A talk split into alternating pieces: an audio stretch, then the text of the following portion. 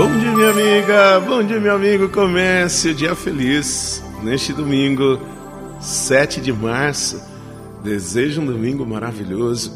Se você pode participar da missa de modo presencial, vá, se una à sua comunidade, forme este corpo de Cristo que é a comunidade viva, celebrante.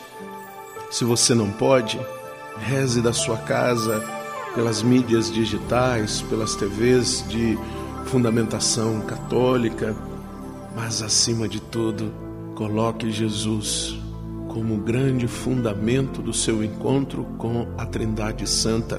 Ele é a nossa ligação com Deus, ele é a nossa força. O evangelho de hoje está em João, capítulo 2, versículos de 13 a 25. Estava próxima a Páscoa dos judeus e Jesus subiu a Jerusalém. No templo, encontrou os vendedores de bois, ovelhas e pombas e os cambistas que estavam aí sentados.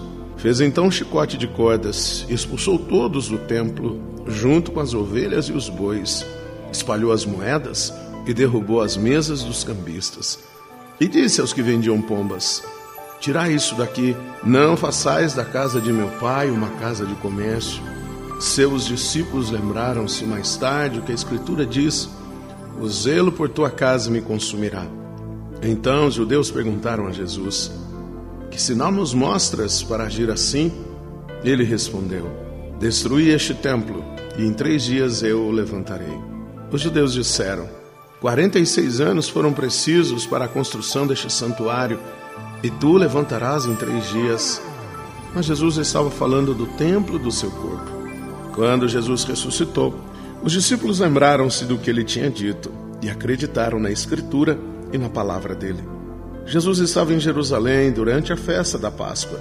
Vendo os sinais que realizava, muitos creram no seu nome. Mas Jesus não lhes dava crédito, pois ele conhecia todos e não precisava do testemunho de ninguém acerca do ser humano, porque ele conhecia o homem por dentro. E é importante quando nós olhamos para Jesus e temos esta consciência: Jesus conhece o ser humano por dentro porque ele assumiu a nossa condição humana.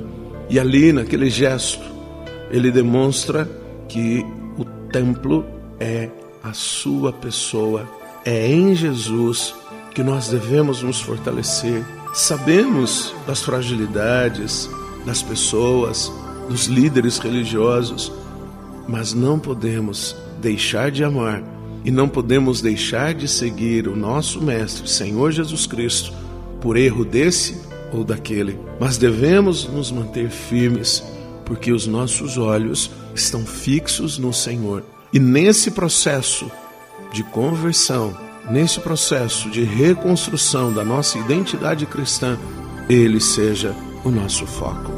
Reze comigo.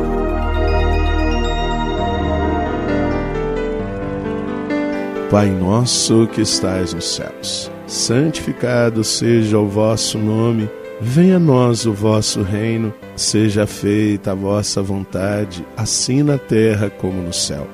O pão nosso de cada dia nos dai hoje, perdoai-nos as nossas ofensas, assim como nós perdoamos a quem nos tem ofendido, e não nos deixeis cair em tentação, mas livrai-nos do mal. Amém.